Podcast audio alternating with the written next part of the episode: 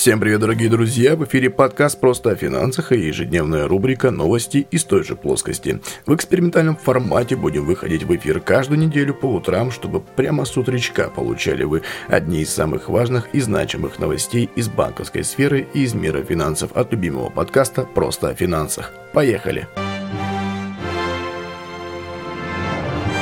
Специалисты Сбербанка устранили затруднения, с которыми могли столкнуться клиенты при использовании мобильного банка, сообщает РИА Новости пресс-службы кредитной организации.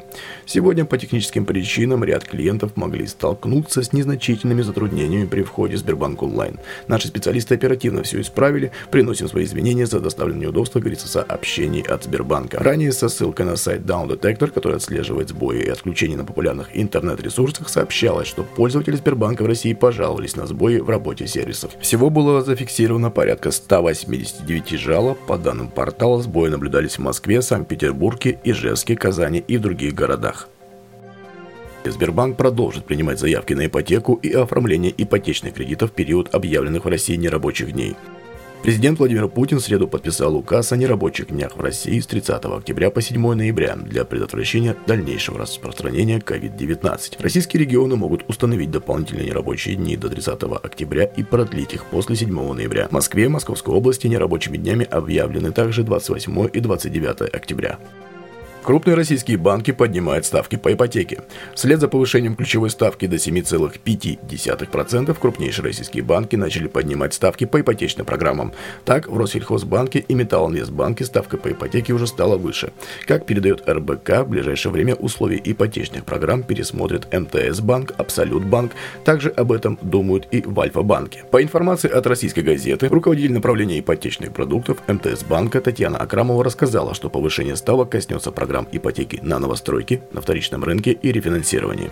Сейчас минимальная ставка на покупку квартиры в новостройке в банке составляет 8,5%, а на вторичном рынке 8,25%.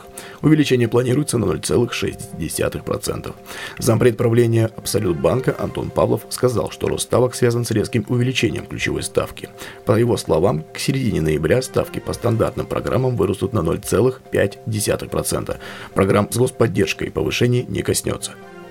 Центральный банк Российской Федерации раскрыл несколько новых, новых пирамид, маскирующихся под игры. За 9 месяцев 2021 года Банк России вывел более 20 пирамид, существующих в форме инвестиционных онлайн-игр. Они внесены в список компаний с признаками нелегальной деятельности и финансовых пирамид.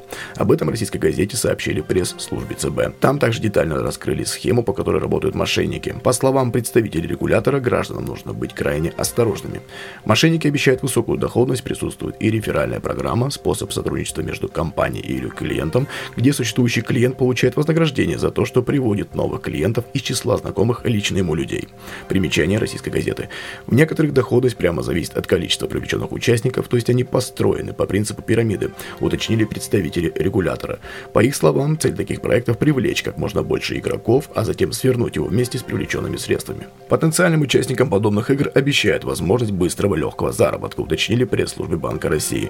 Пользователь должен зарегистрироваться в экономическом проекте с возможностью вывода средств, внести взнос и купить определенного персонажа или виртуальную недвижимость, которая и будет приносить ему доход. Однако для выплаты вознаграждения выигрыша число участников проекта должно постоянно увеличиваться. Игра может существовать только за счет новых взносов, а участников побуждает привлекать новых игроков. На некоторых сайтах сразу размещаются правила, в которых указано, что игра будет приостановлена после уменьшения притока новых участников.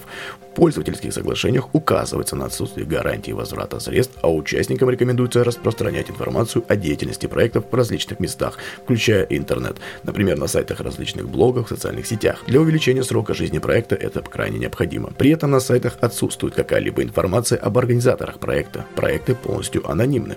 Подобные проекты могут представлять финансовые риски для граждан, сообщает ЦБ. Дорогие друзья, на сегодня все. Назовем это идеальный подкаст, который идет буквально меньше, чем 8 минут. Всем удачи, любви и терпения. Отличного вам рабочего и нерабочего дня, там кто как. Я не знаю, но чтобы день у вас прошел отлично и замечательно. Вам привет от подкаста «Просто о финансах». Подписывайтесь на нас во всех соцсетях, ставьте лайки, делитесь с друзьями и не забывайте про комментарии. С вами был Дмитрий Бондаренко, автор подкаста «Просто о финансах». Источники новостей в описании к данному выпуску. Всем удачи, люби терпения, берегите себя, своих близких и свои финансы. Ну все, до скорых встреч. Пока-пока.